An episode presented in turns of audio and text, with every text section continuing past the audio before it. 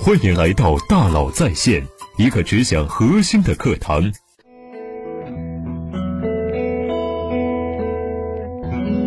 你好，欢迎来到大佬在线。今天呢，一位认识多年的朋友打电话给我，他在很早的时候帮过我，所以我对他有一种由衷的夸其感激。于是我们聊了很久，关于他的创业项目。这个项目本身呢，咱们就不聊了，涉及他的商业机密。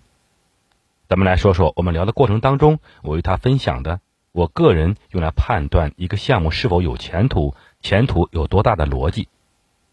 这是我自己的逻辑，与你分享，只是希望呢，也许对你有一点点帮助。我判断一个项目有没有价值，首先要看这个项目有没有创造的价值空间。什么叫价值空间呢？通过你一顿创业猛如虎之后啊，你会发现整个交易链条啊。有没有用同样的成本获得更多的价值呢？好，咱们举个例子啊。过去呢，从一百斤花生能榨出二十五斤油，你说我厉害了。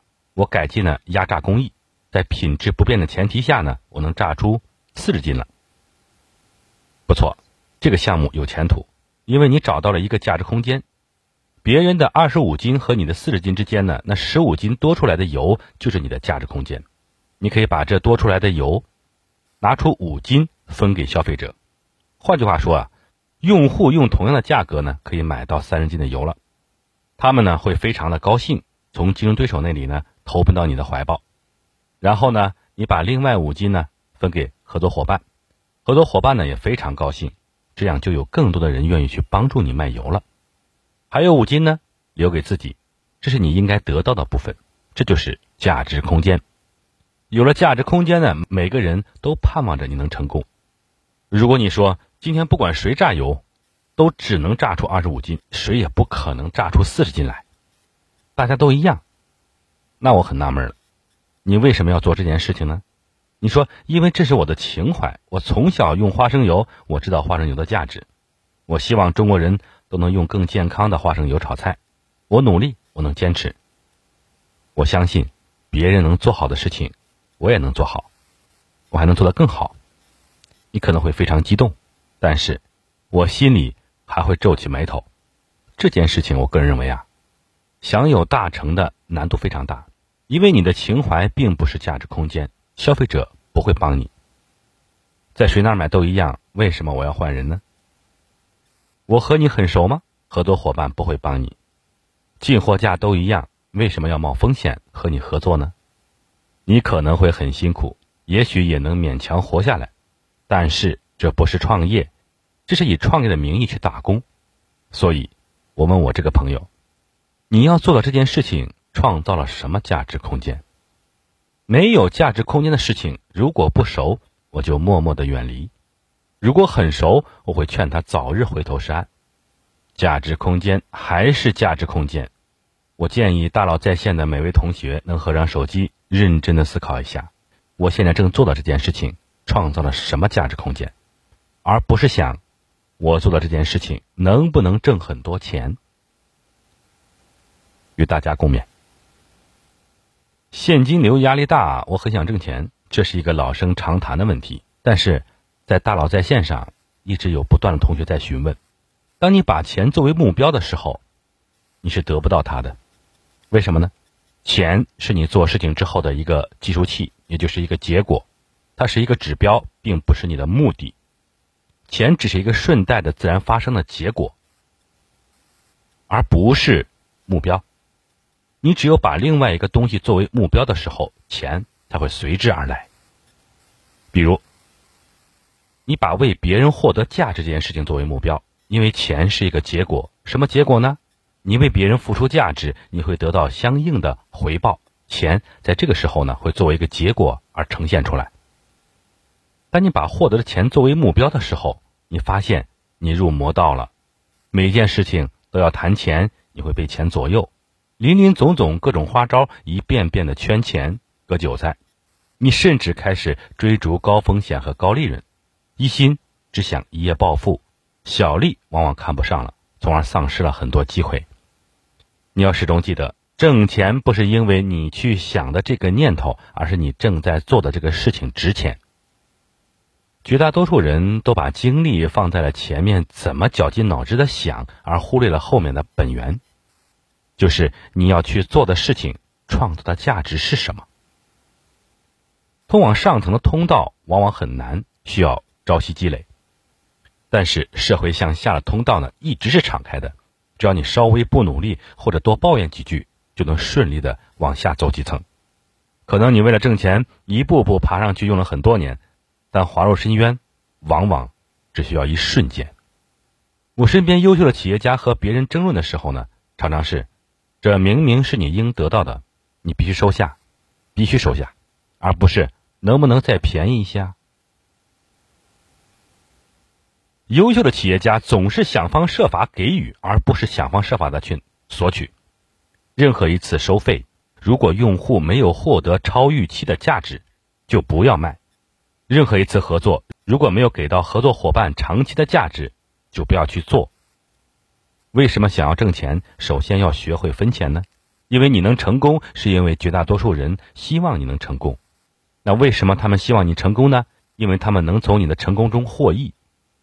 为什么分钱如此重要呢？因为如何分钱决定了你的商业模式是什么。什么是商业模式呢？商业模式就是利益相关者的交易结构。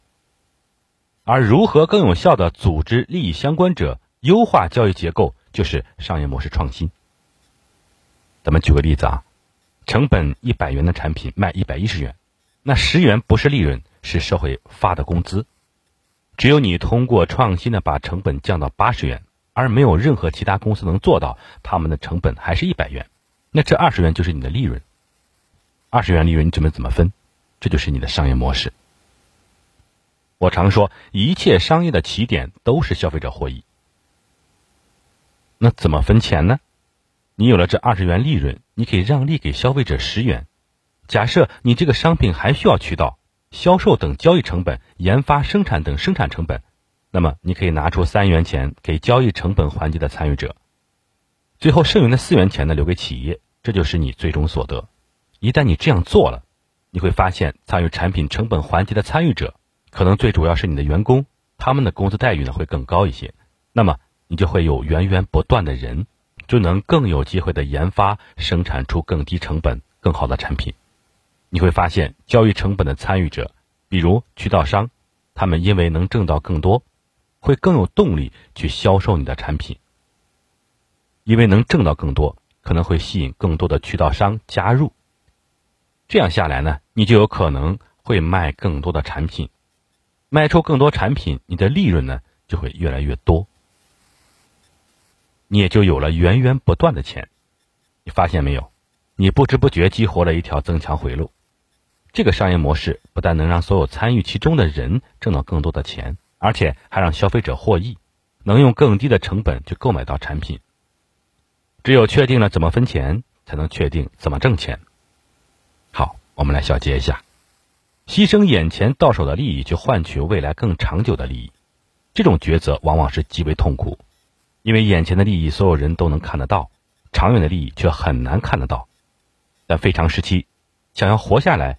企业往往需要制定利他结果利己的价值观和制度。我们再举个例子，在一个行业里，比如说一个区域内的餐饮企业，一个区域内的健身企业，大家平时彼此之间是一种竞争关系，彼此间分散了客流，也有自己的受众。这个时候有没有可能不同品牌、不同公司的企业机构呢，能够联合起来，然后抱团取暖？我们叫做异业联盟。非常时期，恰恰是化干戈为玉帛、多交朋友的好时机，而不是在想怎样竞争把别人打死。这个时候呢，大家都想活下来，想活下来，多个朋友才能多条路。比如，大家组建一个联盟，这个联盟里，大家彼此间平时可能是竞争对手，但是却又彼此依存于整个大行业环境，一荣即荣，一损即损。只要加入这个联盟的企业家，任何人在非常时期遇见生死存亡的问题，其他成员都必须不懈余力的去抢救，哪怕是变卖自己的房子和股份也在所不惜。这本质上就是一个相互保，一个相互保险机制。大家加在一起，谁也死不掉；其他人一起分摊，损失也不大；分开却有可能被逐个击破。企业无论大小，拥有化敌为友、极致利他的思维非常重要。想要长期利益，首先要放弃自己的眼前利益；想要收获价值，首先要学会创造价值；想要速成捷径，首先要放弃速成捷径；想要争取财富，首先就能够舍得分钱。不短视，不投机，不犹豫，顶尖高手都是极致利他的，总是想方设法给予。而不是想方设法的去索取。欢迎加微信幺三五二五五幺六六二九来领取十点商学院的实战精彩内容。好，咱们明天见。